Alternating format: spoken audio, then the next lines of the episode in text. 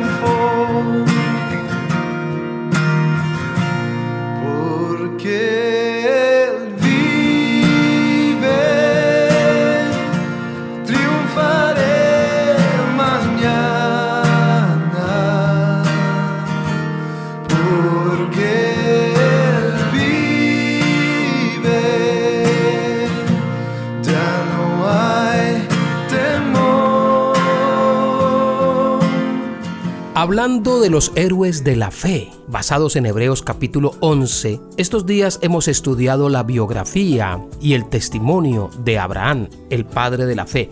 Ya en Gálatas capítulo 3, versículo 6, la escritura nos dice, así Abraham creyó a Dios y le fue contado por justicia. Sabed por tanto que los que son de fe, o sea usted y yo, estos son hijos de Abraham. Y la escritura previendo que Dios había de justificar por la fe a los gentiles, es decir, a nosotros, que no somos judíos, dio de antemano la buena nueva a Abraham. Esto es el Evangelio, las buenas noticias, diciendo, en ti serán benditas todas las naciones. ¿De qué país eres? Quiero decirte que tú estás bendecido por el pacto que Dios hizo con Abraham. De modo que los de la fe son bendecidos con el creyente Abraham. Porque, oiga esto, todos los que dependen de las obras de la ley están bajo maldición. Pues escrito está, maldito todo aquel que no permaneciere en todas las cosas escritas en el libro de la ley para hacerlas. Ah, y algo importante, versículo 11. Y que por la ley ninguno se justifica para con Dios. Es evidente porque el justo por la fe vivirá. Y noten esta explicación de Pablo. Y sigue diciendo, y la ley no es de fe, sino que dice que el que hiciere estas cosas vivirá por ellas. Esto significa obras. La ley es por lo que tú hagas. La gracia es por lo que tú crees. Versículo 13. Cristo nos redimió de la maldición de la ley, hecho por nosotros maldición porque escrito está, maldito todo aquel que es colgado en un madero, para que en Cristo Jesús la bendición de Abraham alcanzase a los gentiles, es decir, a nosotros, a fin de que por la fe recibiésemos la promesa del Espíritu.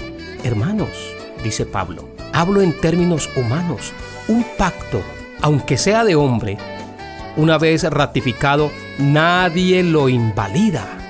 Óigalo bien, un pacto, aunque sea de hombre una vez ratificado, nadie lo invalida ni le añade.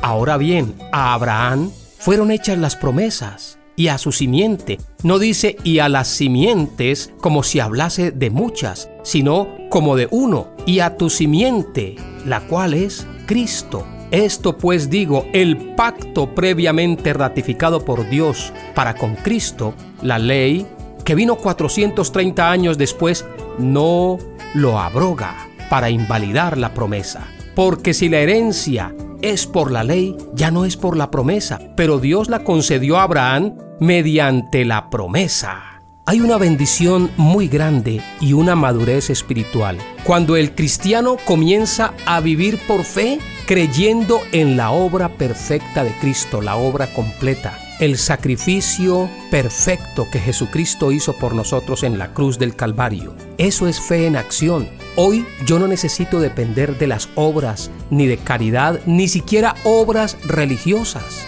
No hay nada que yo pueda hacer humanamente para justificarme delante de Dios.